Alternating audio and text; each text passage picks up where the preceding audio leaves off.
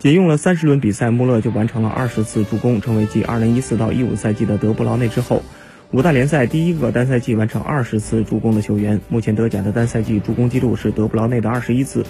穆勒仍有希望实现对丁丁的超越。最近二十场联赛，他助攻了十六球，打入七球，成为拜仁中场最具创造力的球员，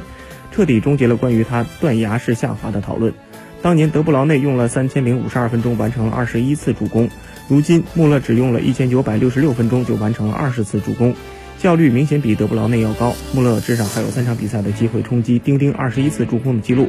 以他现在的出色状态，机会依然很大。